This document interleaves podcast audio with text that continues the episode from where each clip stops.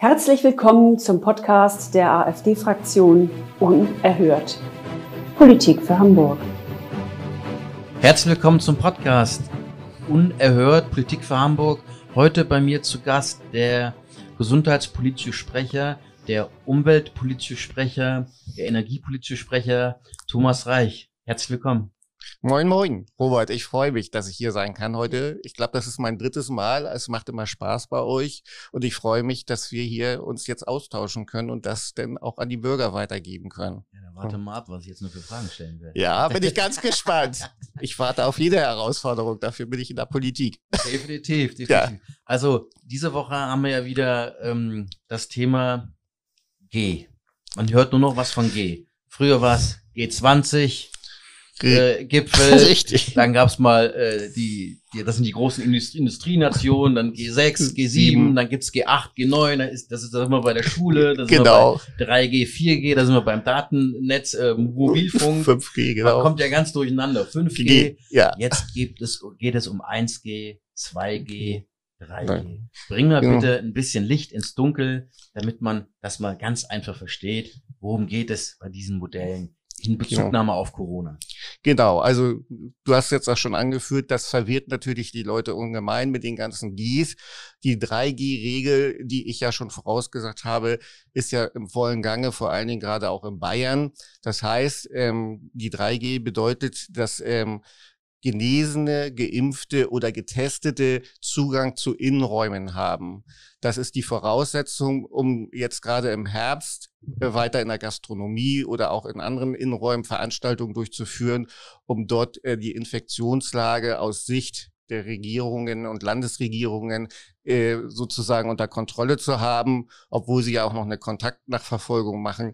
So, und jetzt geht es ja noch einen Schritt weiter. Ich hatte ja schon davor gewarnt, dass es im Herbst auf jeden Fall um die 3G-Regel gehen wird. Das könnte auch schon eine äh, Möglichkeit sein in Hamburg, gerade zur Bundestagswahl, dass die 3G-Regel auch für die Wahllokale angewendet wird. Aber Hamburg geht ja nochmal einen Sonderweg weiter und äh, bestreitet jetzt den Sonderweg 2G, ob zwar optional, aber 2G bedeutet jetzt hier für Hamburg, dass jetzt ähm, nur noch Genesene und das äh, äh, halt Geimpfte Zugang zu Innenräumen haben. Damit würde denn aber nach Ansicht des Senates ähm, in den Innenräumen das Hygienekonzept wegfallen und die ähm, Anzahl der Leute, die in den Innenraum zugelassen werden. Aber ich halte diese 2G-Regel als absolut verkehrt und eine Riesengefahr. Und wir hatten ja auch schon lange darauf hingewiesen und auch gewarnt, dass ähm, die Regierungen versuchen, eine Impfpflicht durch die Hinter eine verdeckte Impfpflicht durch die Hintertür äh, zu generieren. Das haben sie jetzt damit den richtig, also den Schritt in die Richtung gemacht. Und das wird einfach auch wirklich dazu führen, dass es, ähm, wie jetzt ja auch die des, der Ethikrat äh, heute im Pressespiegel äh, geschrieben hat, sie sollten sich es deutlich nochmal überlegen. Eine 2G-Regel äh, wäre die letzte Option, wenn alle anderen Möglichkeiten ähm, nicht mehr zutreffen würden. Aber eine 2G-Regel ist einfach im Moment unverhältnismäßig und verfassungsrechtlich sehr fragwürdig, wenn nicht sogar verfassungsrechtlich nicht tragbar juristisch, die Juristen, es gibt auch schon Klagen, gehen gegen vor, weil unser, äh, unsere Freiheitsrechte das höchste Gut ist, was wir haben. Und es kann nicht sein, dass man eine 2G-Regel, auch wenn man sie optional nennt, unter den jetzigen Be äh, Bedingungen einführt, auch wenn sie hier weiterhin mit ihren Inzidenzzahlen ähm, äh, argumentieren, die ja aber nicht die richtige Aussagekraft haben. Denn immer mehr Experten sagen, die Inzidenzzahlen kann man noch weiter berücksichtigen als ein Parameter, aber man sollte auf jeden Fall auch andere Parameter und Indikatoren hinzuziehen. Nach zwei Jahren Corona-Krise, ich betone Krise und nicht Pandemie, äh, sollte man jetzt auch mal gucken, äh, und aufgrund der Erfahrung und der äh, weitergeführten Forschungen, dass man äh, guckt, wie ist die Auslastung in den Krankenhäusern. So, und ähm, nach meinem Besuch im, in der Asklepios-Klinik zum Beispiel vor zwei Tagen und in dem Gespräch mit dem CAO dort, hieß es von seiner Aussage, dass es überhaupt gar keine ähm, äh, Bedenken gibt, äh, dass unser Gesundheitssystem im Herbst kollabieren sollte oder überfordert werden sollte, was Herr Spahn gestern schon wieder ins Gespräch gebracht hat. Die Krankenhäuser sind mittlerweile so gut aufgestellt, dass dort gar nicht die Schwierigkeit da ist. Zudem ähm, muss man ja auch sagen, sind ja auch unsere Regierenden un ungemein wortbrüchig, indem sie zum Beispiel gesagt haben, wenn genug Impfdosen da sind, dann würden ja auch die Maßnahmen zurückgenommen werden. Auch dieses tun sie nicht, sondern sie erhöhen die Maßnahmen wieder, auch unverhältnismäßig. Auch dort äh, wird nicht berücksichtigt, dass wir jetzt schon eine hohe Impfzahl haben, dass ähm, die, äh, die Krankenhäuser überhaupt nicht ausgelastet sind so, und ähm, man sollte wirklich dieses die Parameter hinsichtlich der Hospitalisierung unbedingt jetzt ins Kalkül ziehen und nicht auch wieder so einen Sonderweg gehen wie Hamburg, dass man sagt, wir unterscheiden zwischen geimpften Inzidenzzahlen und ungeimpften Inzidenzzahlen. Das ist jetzt ähm, eigentlich nur noch ein, äh, ein Parameter, wo man wirklich den Ungeimpfte sozusagen noch mehr stigmatisiert und sie noch mehr in die Impfpflicht reintreibt. Stigmatisieren ist ein wichtiges Stichwort. Ähm, da kommen wir gleich nochmal drauf zurück. Und du hast ja gesagt, äh, in Innenräume, Zugang zu Innenräumen. Wir haben ja jetzt, äh, scheinbar fällt der Spätsommer aus hier in Hamburg. Es ist schon richtig frisch, sehr herbstlich. Hoffentlich kriegen wir noch ein paar sonnige, warme Tage. Aber ähm, Zugang zu Innenräume in der Gastronomie jetzt beispielsweise, mhm. Das, das war es dann ja im, im Herbst, Winter für, für äh, Leute, die nicht geimpft sind und ähm, nicht genesen sind. Äh, wie, ähm, kommt das denn an bei der, in der Gastronomie? Wollen das viele nutzen, dieses Modell, oder sehen die Leute das eher, die Unternehmer eher kritisch? Die Unternehmer nach, den, nach der Resonanz auch in der Presse und nach Gesprächen sogar auch mit Gastronomen ist es ganz eindeutig, dass die Gastronomen das mehr als kritisch sehen. Erstens haben die mittlerweile äh, unheimlich investiert in die Hygienekonzepte. Die könnten sie denn optional abbauen. Aber für sie ist es natürlich auch ein, äh, eine Sache, dass sie vom Hausrecht Gebrauch machen können, wenn sie 2G anwenden.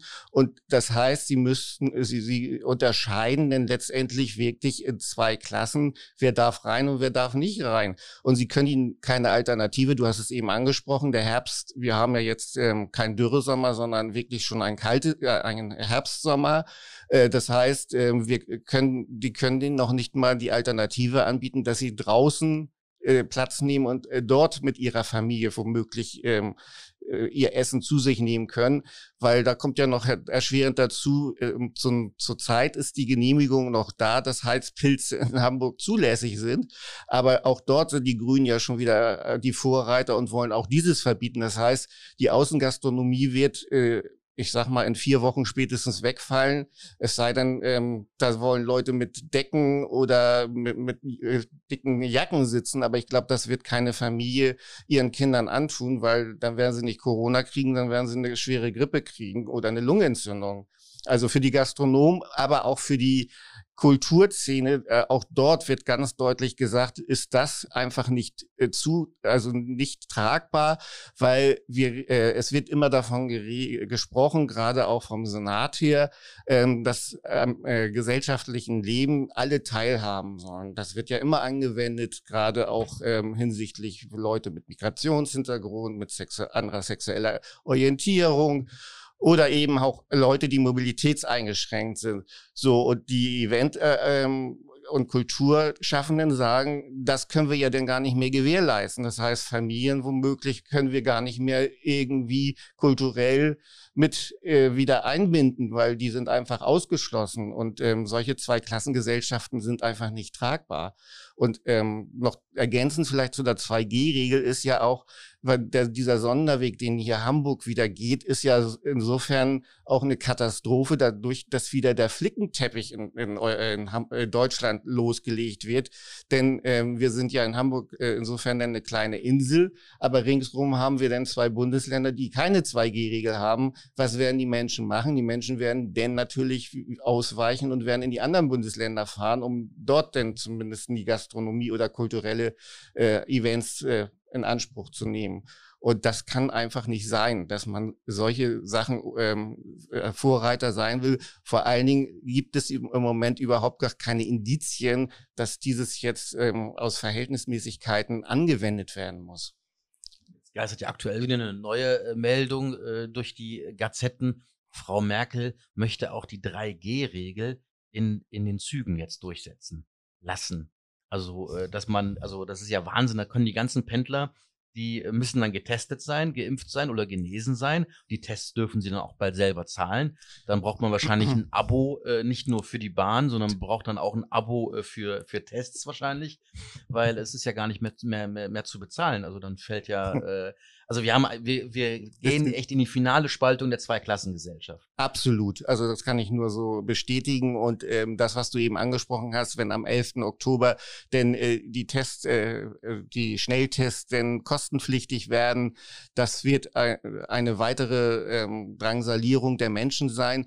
Und äh, das unter der Option, dass man hier den ähm, äh, Mobilitäts, äh, individuellen Mobilitätsverkehr einschränken will, aber dafür den ÖPNV nutzen soll, aber den ÖPNV jetzt dann damit wieder ähm, sozusagen dort Sanktionen auf mit einer 3G-Regel, äh, werden die Menschen, die ja schon, wie, wie man auch gesehen hat an den Zulassungszahlen während der Corona-Krise ja auch eher das eigene Auto ähm, genutzt haben, statt denn den ÖPNV, äh, ist das eine sinnlose und völlig zweckentfremdete Maßnahme, gerade unter der Option, wieder ähm, die Leute äh, dort zu drängen, ähm, wenn ihr die kostenpflichtigen Tests nicht machen äh, wollt, dann müsst ihr eben halt genesen. Das können sie sich ja nicht aussuchen. Das ist ja entweder bist du infiziert oder nicht und äh, bist einmal positiv gewesen oder nicht.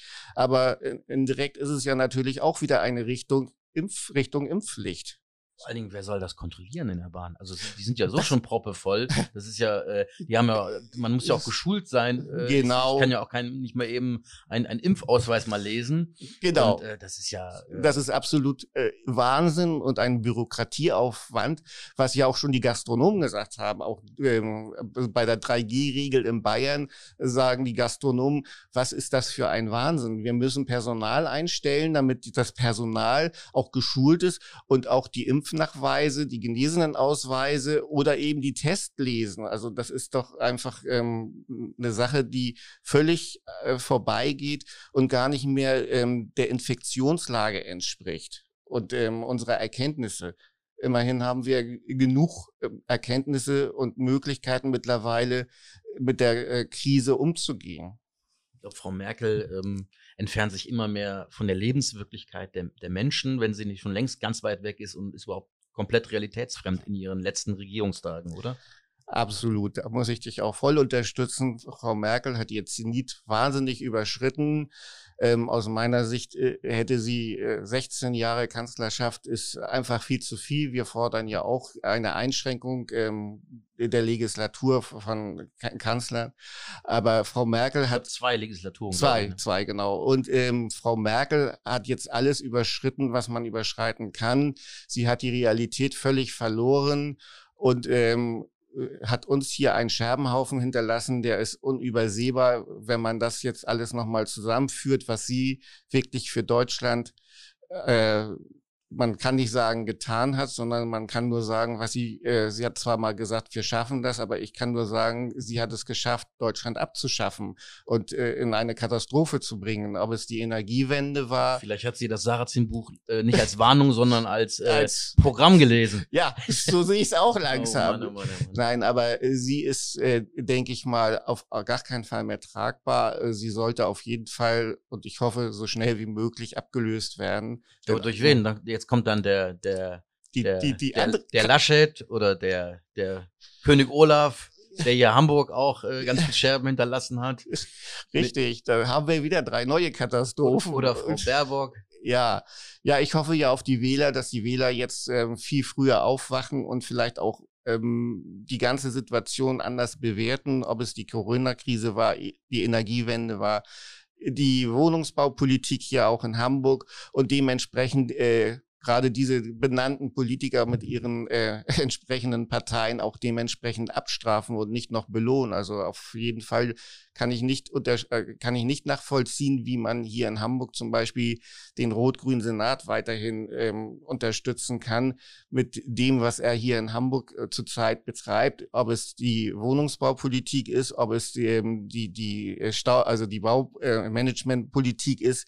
Das heißt, Hamburg ist ja jetzt ähm, mehr als eine Staustadt. Äh, wenn ich denn dort beobachte, dass äh, wie, wie man dort auch vorgeht und dass die Grünen äh, dort den größten Einfluss haben und äh, forcieren ihre Velorouten, wo ich einfach nur sage, was für ein nix. Also ich will jetzt nicht die Velorouten äh, beurteilen. Ähm, die sehe ich sehr kritisch, aber ich sehe einfach das Konzept einfach äh, völlig desolat, weil wie, warum baut man als erstes die Velorouten, schränkt den, äh, schränkt die äh, Fahrbahn ein, so dass äh, der Autoverkehr immer mehr eingeschränkt wird. Also Ihre Aussage war ja Auto, äh, autoarmes Hamburg. Mittlerweile gehe ich davon aus, dass Sie eigentlich meinen autofreies Hamburg.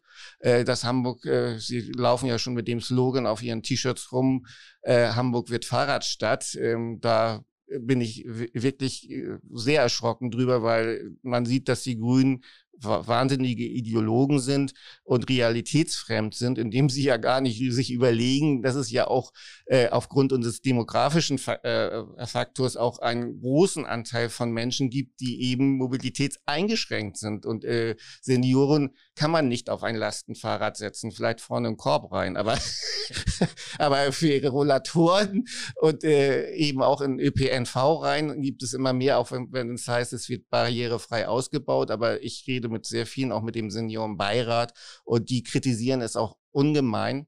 Aber wir waren ja auch schon bei dem Punkt äh, hinsichtlich 3G im ÖPNV. Aber ich sehe auch für die Pendler ist es eine Katastrophe. Äh, ähm, ihnen wird der, die, die Hauptschlagader, sage ich immer, gerade auch aus dem Osten, sage ich mal als Beispiel, die aus äh, Bad Oldesloe, Ahrensburg kommen, die B75 wird eingeschränkt. Aber die Alternative dazu, die wird erst in fünf Jahren vielleicht sein, dass die S4 denn eine Alternative da wäre, damit die Händler äh, den ÖPNV nutzen können, möglichst dann aber ohne 3G, damit sie denn hier nach Hamburg reinkommen. Also ähm, da sieht man ganz deutlich, die zotteln das Pferd von hinten auf. Sie bauen erst Velorouten, äh, statt erst den ÖPNV vernünftig auszubauen, um wirklich, wenn man äh, den Autofahrern oder äh, ja gerade den Autofahrern ein Alternativangebot bieten möchte, dann sollte man erstmal den ÖPNV ausbauen. Und die größte Katastrophe sehe ich ja auch in Hamburg, ist auch rot-grün. Eine rot-grüne Entscheidung ist ja auch die P&R-Parkplätze kostenpflichtig zu machen, statt sie frei zu machen oder in Verbindung mit einer Fahrkarte, wie wir es ja auch schon mal gefordert haben, dass die äh, Pendler sozusagen, wenn sie aus dem Speckgürtel von Hamburg kommen, recht äh, draußen am äh, Stadtrand von, von Hamburg Parkplätze zur Verfügung kriegen, dort ihr Auto abstellen und dann vernünftig mit dem ÖPNV ohne 3G nach Hamburg reinkommen in ihre Büros. Ja, jetzt sind wir bei G gestartet im Bereich Corona und sind jetzt beim Verkehr angekommen. Wir müssen mal aufpassen, dass wir nicht noch zum G-Punkt jetzt gleich kommen, wenn es so weitergeht. Ja, ja. Genau, bevor wir also allzu sehr abschweifen, mhm. liebe Zuhörer an den Endgeräten, Thomas, ich bedanke mich ganz herzlich Gerne. für das Gespräch. Vielen ja. Dank, dass du heute bei uns zu Gast im Podcast warst. Hast, magst du noch äh, ein paar letzte Worte sagen? Ja, gerne. Ich möchte mich natürlich auch erstmal bei euch bedanken, bei dir vor allen Dingen, Robert. Ich bin immer gerne hier und möchte ja auch gerne äh, meine ähm, sage ich mal, meine Themen nach vorne bringen, beziehungsweise die Bürger darüber aufklären. Und ich hoffe, ich habe sie aufgeklärt und möchte den Bürgern natürlich ans Herz legen, dass sie sich sehr überlegen, äh, also sie sollten auf jeden Fall zur Wahl gehen, denn ähm, eine äh, nicht zur Wahl gehen äh, äh, bedeutet immer, dass es nicht gut ist. Aber ich kann Ihnen nur sagen, überlegen Sie sich genau, wenn Sie zur Wahl gehen, was, was Sie dort ankreuzen. Äh, informieren Sie sich weiterhin vorher und äh, es gibt Möglichkeiten ähm, und ich kann Ihnen nur empfehlen, machen Sie die richtigen Kreuze für Ihre Zukunft. Ganz genau. Ne? Die Fraktion darf ja keinen Wahlaufruf für eine bestimmte Partei starten. Mm. Deshalb etwas kryptisch, gehen Sie zur Wahl ja. und machen Sie das Kreuz oder die Kreuze die an der richtigen Stelle ja. und denken Sie daran, es gibt auch eine Alternative für Deutschland. Das kann man ja mhm. sagen. Ja, Wie die, wie die dann mhm. heißt, die Partei, die Alternative für Deutschland, das ist ja, ja jedem selbst überlassen. Mhm. Ja. Prima. Vielen Dank und ich sag mal, bis bald. Tschüss. Tschüss.